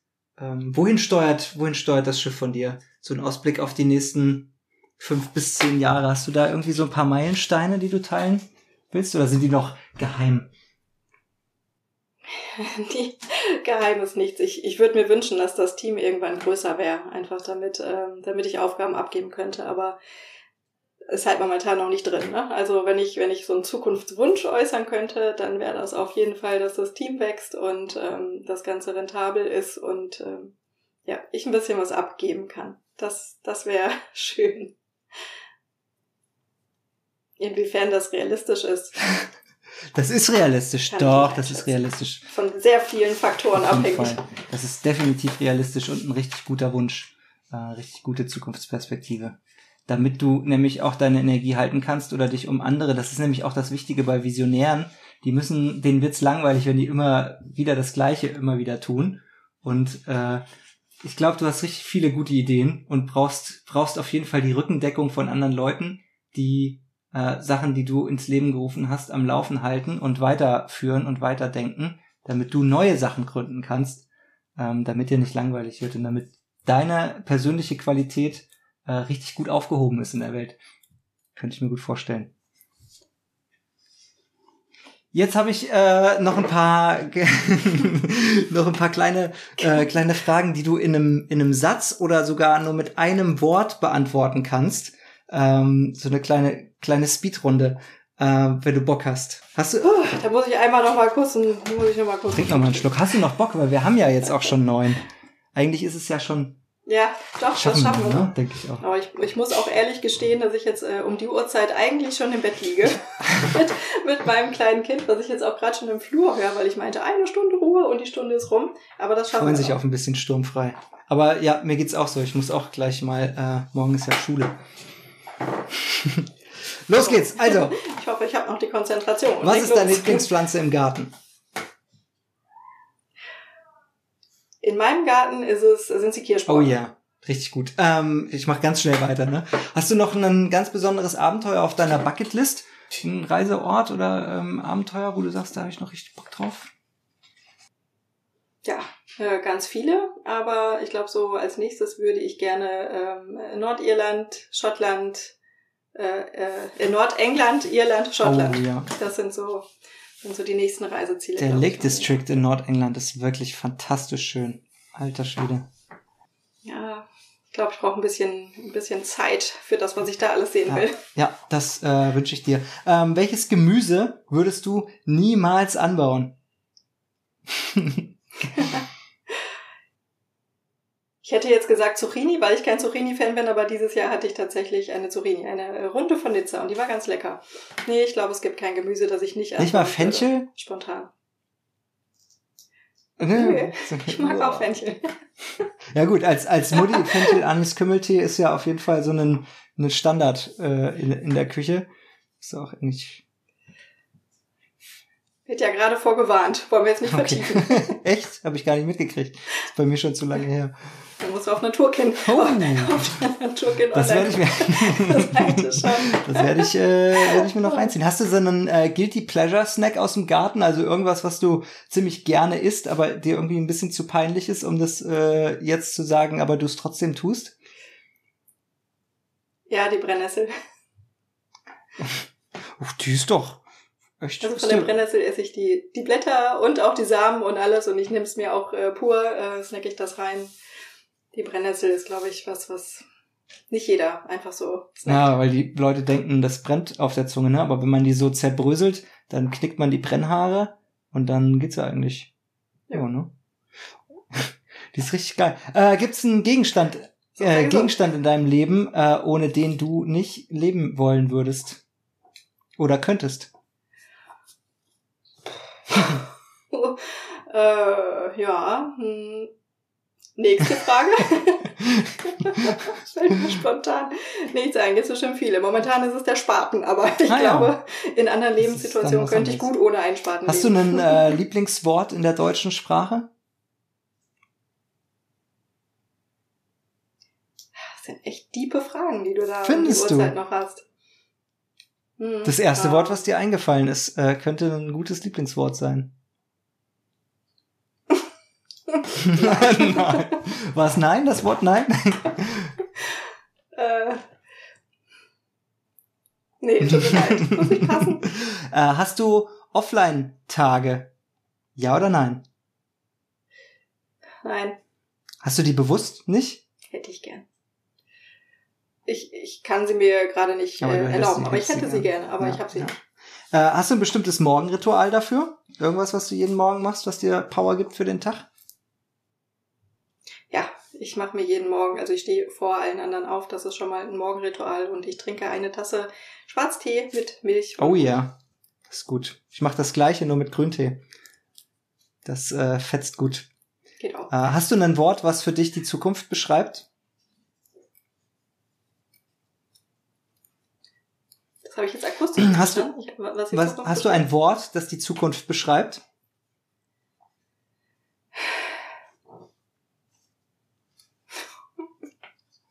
Zuversicht. Ah, schön, schönes Wort, mag ich. ähm, hast du ein persönliches Vorbild äh, im Bereich Nachhaltigkeit oder Naturverbundenheit? Ein Mensch, ja, Ja, hau raus. ja, Rüdiger Oh, Lieber. wirklich? Na gut, als alte Hamburgerin. Mein Hero. Hast du den mal getroffen? Ich habe den mal getroffen. Der saß immer in der Schanze in so einem Café. Äh, und da, da habe hab ich ihn. Ich, ich habe ihn leider, äh, ich habe es nicht geschafft, ihn vor sein. Also doch, ich habe ihn getroffen als Kind, habe ich ihn getroffen. Da habe ich einen Dia-Vortrag von ihm angeschaut und mir ein, äh, ein Autogramm geben lassen sogar. Ähm, ich wollte ihn dann als Journalistin immer gerne mal interviewen und ähm, leider habe ich es aber nicht mehr geschafft vor seinem Tod. Aber ich habe daraufhin dann seine ähm, Witwe kennengelernt. Die habe ich dann angeschrieben und meinte, ähm, er ist ein sehr beeindruckender Mann gewesen, aber du bist auch eine echt beeindruckende Frau, weil ähm, sie war ja immer so ein Ja, ne, eher medial neben ihm, aber was sie alles gerissen hat, ist auch der Wahnsinn. Also sie ist quasi das zweite Vorbild auf gleicher Ebene. äh, da würde sich doch Ganz direkt äh, die Frage anschließen, ähm, hast du eine Buchempfehlung äh, als äh, Naturpädagogin? Irgendwas, was man äh, unbedingt gelesen haben sollte? Oder vielleicht auch sogar von Rüdiger Nieberg? Ähm, also was man auf jeden Fall gelesen haben sollte, egal jetzt ob äh, Naturpädagoge oder nicht, ist auf der Suche nach dem verlorenen Glück. Das ist ein Buch, das ich jedem empfehlen Yes, kann. ich auch. Kannst du die Autorin nochmal sagen? Ja, äh, Jean, ich glaube, man spricht das so aus, Liedloff. Und was liest du gerade? Ich habe gerade nochmal angefangen, Momo Ach, zu wirklich? lesen von Michael Ende. ja. Das ist mir irgendwie in die Hände gefallen und ja, dann hat's mich doch wieder in den Bann Weil du gerissen. das äh, vorliest, ne, ähm, oder weil du es für dich liest? Mal so, Ja. mal so. Je nachdem, ob jemand gerade da ist oder nicht. Ich lese es auch für mich. Ja, schönes Buch. Ich lese es aber auch für Ähm, E-Book oder physikalisches Buch? physikalisches Buch. Oder Hörbuch. Hörbuch. Ah. Ja, ich bin auch absoluter Hörbuch-Fetischist, muss ich sagen. Ich, lie ich liebe Ja. sie. Ich lese halt und schreibe den ganzen Tag und habe die ganze Zeit Buchstaben vor Augen. Da bin ich dann abends ganz froh, wenn ich mal irgendwie ein Hörbuch oder einen Podcast hören Ja, kann. voll. Nicht, nicht noch mehr lesen. Dann frage ich dich doch, was ist dein Lieblingspodcast? Hast du einen? Ähm, ich mag gerne ähm, von äh, Peter Wohleben, den, den Mhm. Geo-Podcast. Äh, Peter Unterwald heißt er, Mhm. glaube ich, ne? Den finde ich mal ganz find, entspannt. ja, ja, ja, Peter Wohleben finde ich auch die Bücher, die sind sehr entspannt. Fjalle liebt die auch unendlich, die Hörbücher. Peter Kämpfer liest die, glaube ich. Und er Hm. sagt, das ist die entspannteste Stimme, die er je gehört hat. Dass er so oft so eingeschlafen ist. Er macht wieder das Buch mit der entspannten Stimme. Okay, ja, ja, gut. Man kann es auch zum Einschlafen. Fand er richtig gut. Äh, was ist dein Lieblingsmusikgenre? Ja, das ist tatsächlich abhängig von der, von der Tagesstimmung, von der, von der Verfassung. Und äh, welchen, Also das- das was für ein wechseln. Bereich ist das dann? Sag mal so ein paar. Ähm, es kann Rock sein. Ich war früher ein, ähm, ein verrücktes Pearl Jam. Wow, Pearl Jam. Sogar, sogar zwei Pearl Jam. Geil, alter Seattle Crunch. Also das, äh, da war ich, da war ich ein bisschen verrückt. Ähm, Höre ich immer noch ganz gerne, aber ich ähm, habe auch viel deutschen Hip-Hop gehört. Mein letztes Konzert, auf dem ich war vor ein paar Wochen oder im Ende August, war äh, Mhm. Deichkind. Ähm, ich höre aber auch Singer-Songwriter-Sachen und auch alte, alte Stücke. Muss jetzt gar nicht unbedingt irgendwas sein, was gerade in den Charts läuft. Richtig nice. Äh, letztes Jahr war das, glaube ich. Also ich bin unglaublich großer Red Hot Chili Peppers Fan und äh, war letztes Jahr, glaube ich, auch auf zwei Konzerten von denen und habe mich äh, bei einem habe ich mich geärgert, weil die zusammen mit Pearl Jam in Amsterdam gespielt haben und ich auch unglaublich großer Pearl Jam Fan bin und die beide mal live zu sehen. Ich habe sogar gehört, Eddie Vedder war, bevor er zu Pearl Jam kam, in der Red Hot Chili Peppers Coverband. Das ist ziemlich nice. ja. ja, in Amsterdam war ich tatsächlich auch schon auf einem Pearl Jam äh, Konzert. Und ich bin ihm äh, auf seine Solo-Tour einmal nach äh, Portugal Wahnsinn. nachgereist. Ja. Genau. Oh, ja. Ich sag ja verrückt, das Fangirl. Ja, kann ich, Aber das bin ich jetzt kann ich aber verstehen. So krass. Äh, hast du einen Song, der dich besonders inspiriert hat? Muss jetzt nicht von Pearl Jam sein, darf aber sehr gerne. Ja. Der ist tatsächlich nicht von Pearl Jam, sondern von Reinhard Mhm. May und heißt Nein, meine Söhne gebe ich Mhm. nicht. Den kenne ich auch. Ja. Es wird sehr politisch. Ja, sehr politisch. Aber ja, der hat mich gepackt, weil ich eben auch Söhne habe und ja, ich habe äh, mit ihm gefühlt, mit jeder, mit jedem Wort in diesem Lied. Was ist dein Lieblingswerkzeug außer der Spaten? äh, das Schweizer Oh Taschenmesser. yeah. Das, äh, das muss immer überall dabei sein. Neulich ähm, hat es mir geholfen, da war ich bei einem Elternabend und mein Stift so. dann konnte ich den anspitzen. dann war ich irgendwie äh, unterwegs und äh, die Lütte wollte den Apfel nicht am Stück essen, dann konnte ich den aufschneiden. Also die, die, dieses äh, Werkzeug ist tatsächlich immer ein guter Begleiter in alltäglichen Situationen. Hast du das schon? Außer wenn man ins Gericht muss als Journalistin und durch dieses Pieps-Ding, dann, äh, da habe ich auch schon schlechte Erfahrungen gemacht. Aber ansonsten. Hast du so eins, was du, was du schon, was du schon ewig äh, mit dir rumträgst? Oder ist das ein? Ähm, nee, das, also das Schweizer Taschenmesser ist, äh, trage ich nicht ewig mit mir rum, aber ich habe ein, äh, mein, mein, ein, mein erstes Schnitzmesser habe ich noch, das ich mit sieben bekommen habe. Hat hat inzwischen eine verbogene Klinge, aber wird immer noch von mir liebevoll gehegt und gepflegt und benutzt. Das ist äh, gar nicht, äh, gar nicht irgendwie äh, was Besonderes gewesen. Einfach ein ganz, einfaches Schnitzmesser. Hast du ein äh, Wildtier, das dich fasziniert, besonders? Oh, sehr, sehr viele. Also gerade hier auf äh, in dem in dem Garten, das ist der Wahnsinn. Neulich war ein Uhu Oh. äh, bei uns im Garten, der hat mit einer Flügelspannweite von 1,50 oder so mich wirklich sehr, sehr beeindruckt Oh ja. hat. Also den fand ich ganz klasse, mal so aus nächster Nähe fast schon beobachten zu können. Ähm, generell mag ich auch äh, die Vögel, die Vögelvielfalt hier Mhm. sehr gerne. Vögelvielfalt. okay. Ähm, du weißt, Ja. was ich meine. Es ist auf jeden Fall jugendfrei gemeint. Immer gut zu Vögeln sein. Ja. Äh, was ist deine Schuhgröße? Aber alle möglichen. meine Ja. Schuhgröße, äh, in, in, in Gummistiefeln mit Socken 39. Oh ja. Und äh, Mein aktuelles Hauptschuhwerk. das glaube ich gern. Welches ist dein Lieblingswetter? Äh, sonnig, regnerisch, windig oder verschneit? Ähm, ich mag es nicht zu warm. Also Hitze ist überhaupt nicht meins. Also ich mag es lieber, wenn es kühl ist. Ich es darf auch mal eine frische Brise gehen. Ich habe auch nichts gegen Nieselregen. Schnee ist auch okay. Also so richtig heiße Sonne, nein, alles andere ist Ich okay. empfehle dir niemals zwischen März und Oktober nach Freiburg zu kommen. Es ist äh, unausstehlich hier. Habe ich schon gehört, der, der Kessel, ne? Da ist man dann so in so einem schwülen, schwülwarmen. Es geht gar, schwül ist es gar nicht so. Es ist nur unglaublich äh, mediterran und heiß und äh, ich mag auch bewölkt und Nieselregen Ja. am liebsten. Also ich werde irgendwann werde ich wieder hoch zu euch kommen. Äh, ja, auf jeden Fall. Das ist, ist mir hier Ja, nix. doch, der Norden ist schön. ähm, was war dein erster Job? Ich habe Zeitungen ausgetragen für, also so ein, so ein Wochenblatt, was bei uns in der Region damals verteilt wurde. Das habe ich von Tür zu Tür Wie alt warst du da?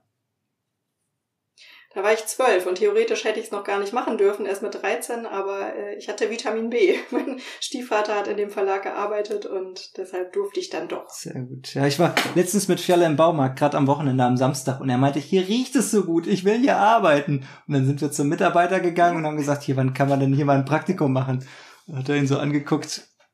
Ja, aber kam so ein bisschen ins Gespräch, Fjalle ist halt elf, ne? ab 13 kann man da, könnte man ein Praktikum machen, aber äh, wir könnten ihn äh, durchaus äh, noch weiter runterhandeln, hatte ich das Gefühl. Aber das fand ich auch richtig süß. Ich glaube, wäre ich keine Journalistin, dann würde ich auf jeden Fall im Baumarkt arbeiten. Das ist auch so mein zweites Zuhause. Das wäre jetzt tatsächlich auch meine nächste Frage gewesen, wenn du nicht, aber das hast du jetzt beantwortet. Äh, dann hättest du im Baumarkt gearbeitet. Was ist dein äh, ein guter Ratschlag, den du geben würdest für frische Naturliebhaberinnen, die äh, damit jetzt anfangen wollen, Erfahrungen zu machen? Baby Steps. Also nicht jetzt gleich äh, krass ins Bushcrafting einsteigen, sondern erstmal mit einem Waldbad anfangen Mhm. oder äh, irgendwie ein kleine, kleinere Abenteuer, Mikroabenteuer vor der Haustür erleben, bevor man dann irgendwie gleich sagt, ich gehe jetzt mit dem Rucksack in die Wildnis und äh, bleib die nächsten vier Wochen dort und versorge mich selbst. ich glaube, das kann Das voll nach kann hinten losgehen. nach hinten losgehen, wie man äh, vielleicht in dem Film äh, Into the Wild gesehen hat, wo Eddie Vedder den guten Soundtrack dazu Ja. gemacht hat. Ähm, Genau. ja, Der ja leider auf einer wahren Begebenheit beruht. Das ist das Tragische daran. Sonst wäre der Film echt gut, aber es ist irgendwie auch ein bisschen Ich traurig. finde es tatsächlich ziemlich gut, dass er so traurig endet, weil er so ein bisschen den Zahn zieht von diesen ganzen äh, romantisierenden äh, Geschichten. Also es ist, ist Ja, ein das gutes Gegen. Gegenpol, ein guter Gegenpol. Ich finde äh, ja gerade deshalb äh, ganz gut, dass man auch äh, nicht die Ehrfurcht oder die Demut vor äh, der Natur verliert, die einfach gewaltig ist und uns einfach mal mit einem äh, Hauch oder einer kleinen Giftkartoffel irgendwie umbringen kann. Ähm, ja, da sollten wir uns auf jeden Fall nicht zu weit aus dem Fenster lehnen, dass wir äh, unsterblich sind als, als Menschheit. Äh, ja. Genau. Demut ist da Mhm. ein schönes Wort. Ähm, hast du noch ein, ein- ein Land, was du gerne besuchen wollen würdest als nächstes? Also du hast schon gesagt, äh, Schottland, England, äh, Irland, aber welches davon? Wäre jetzt die Prio 1? äh, ja, wahrscheinlich wäre es tatsächlich eine Tour, ne? Wahrscheinlich wäre es dann eine, eine längere Reise, wo ich alles für- miteinander verbinden Wo würdest du anfangen? Das mache ich ähm, In in England.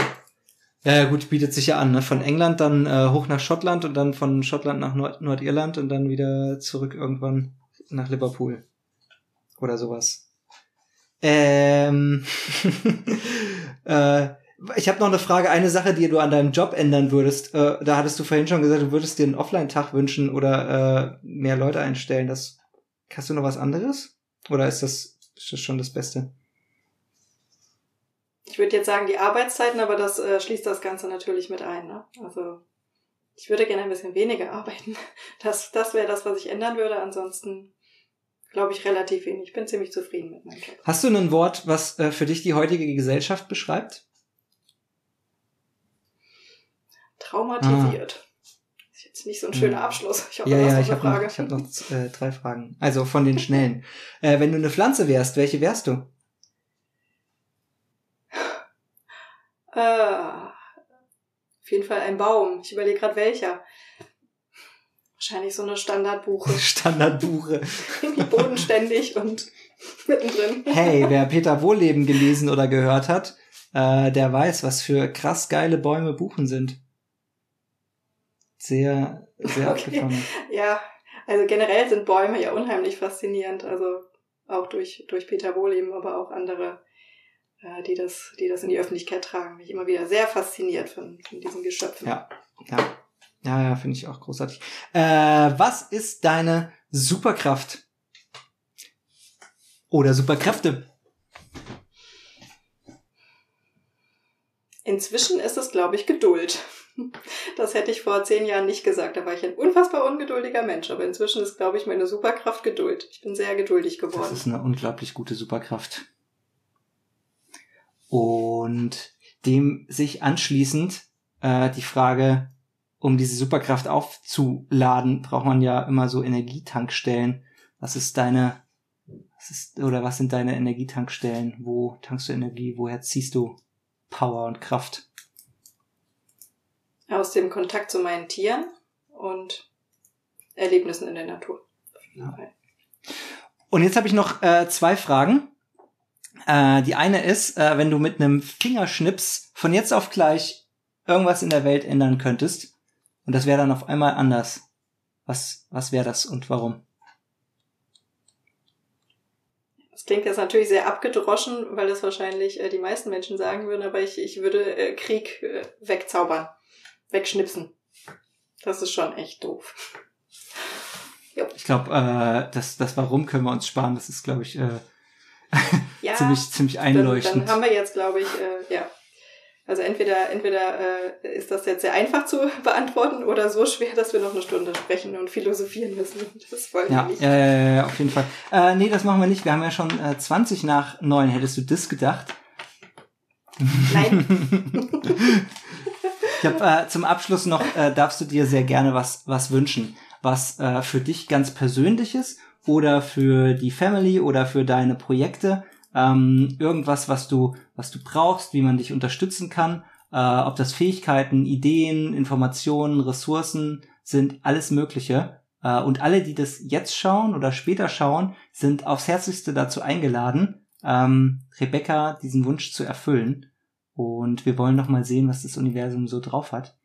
Ähm, deshalb darfst du dir, darfst du dir sehr gerne jetzt was wünschen, wenn du magst.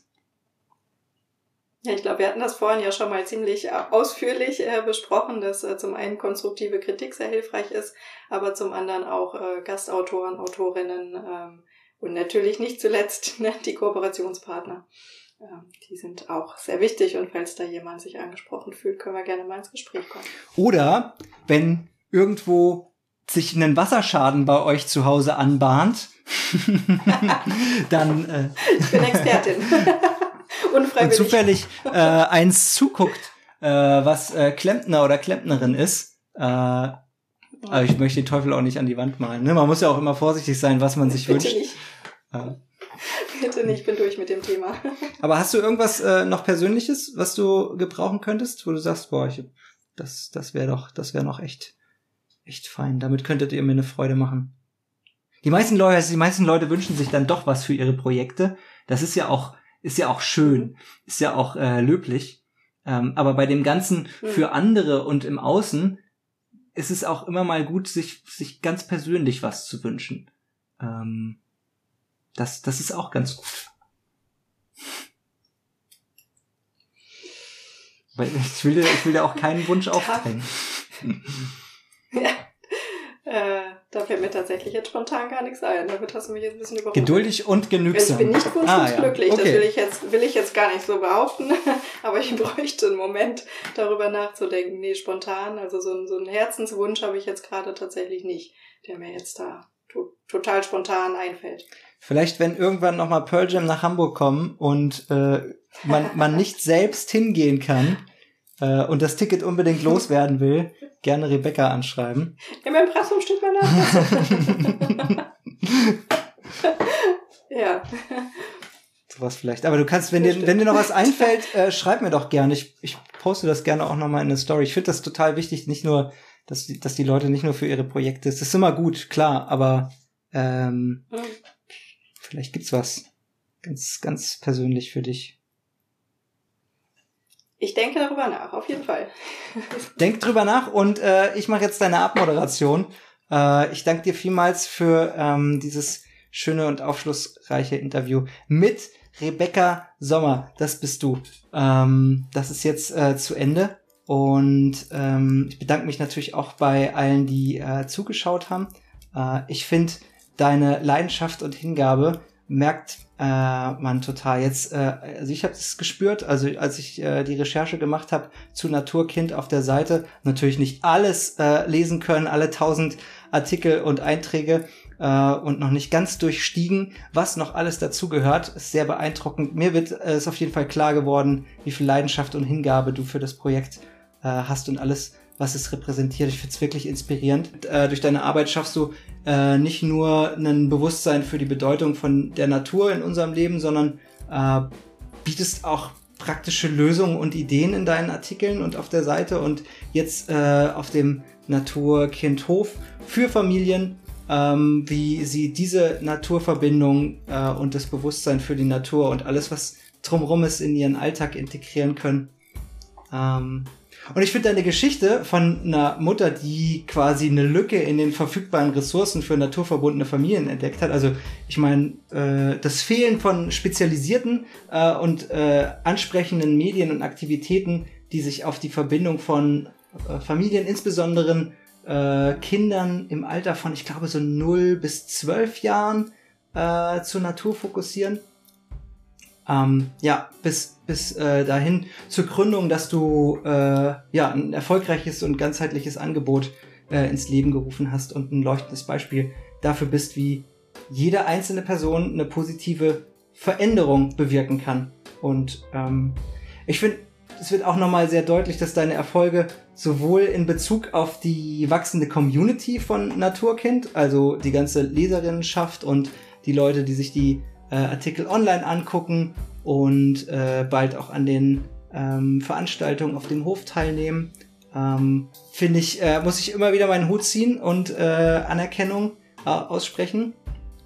Äh, das äh, sehen bestimmt auch alle äh, anderen auch so, die äh, sich gerne diese Zeitungen ansehen und die Artikel lesen. Ähm, und das ist wiederum ein tolles Feedback für, für die Wirkung und die Relevanz von deiner Arbeit.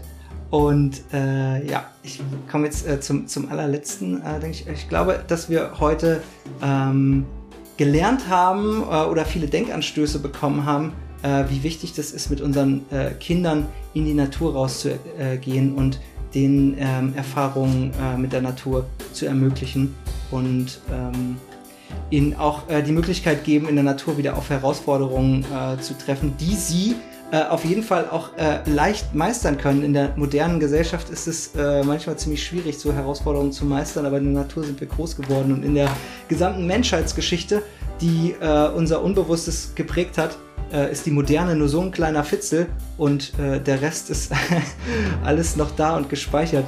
Dank dir auf jeden Fall vielmals für das Gespräch und fand es äh, richtig schön und finde auch, wir sollten jetzt auf jeden Fall zu einem Ende kommen nach anderthalb Stunden.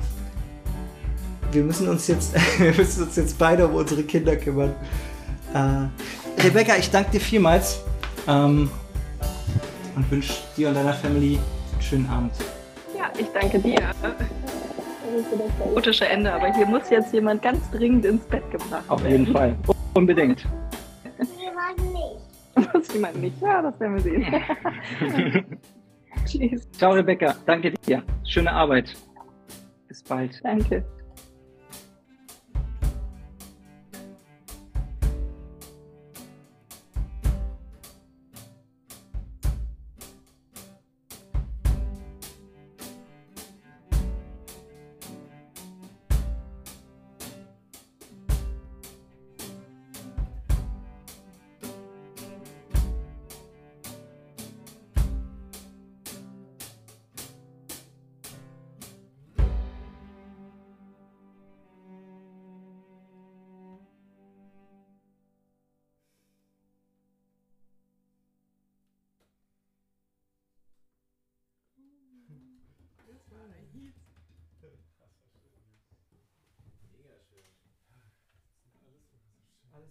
Ist im Kasten. Ja.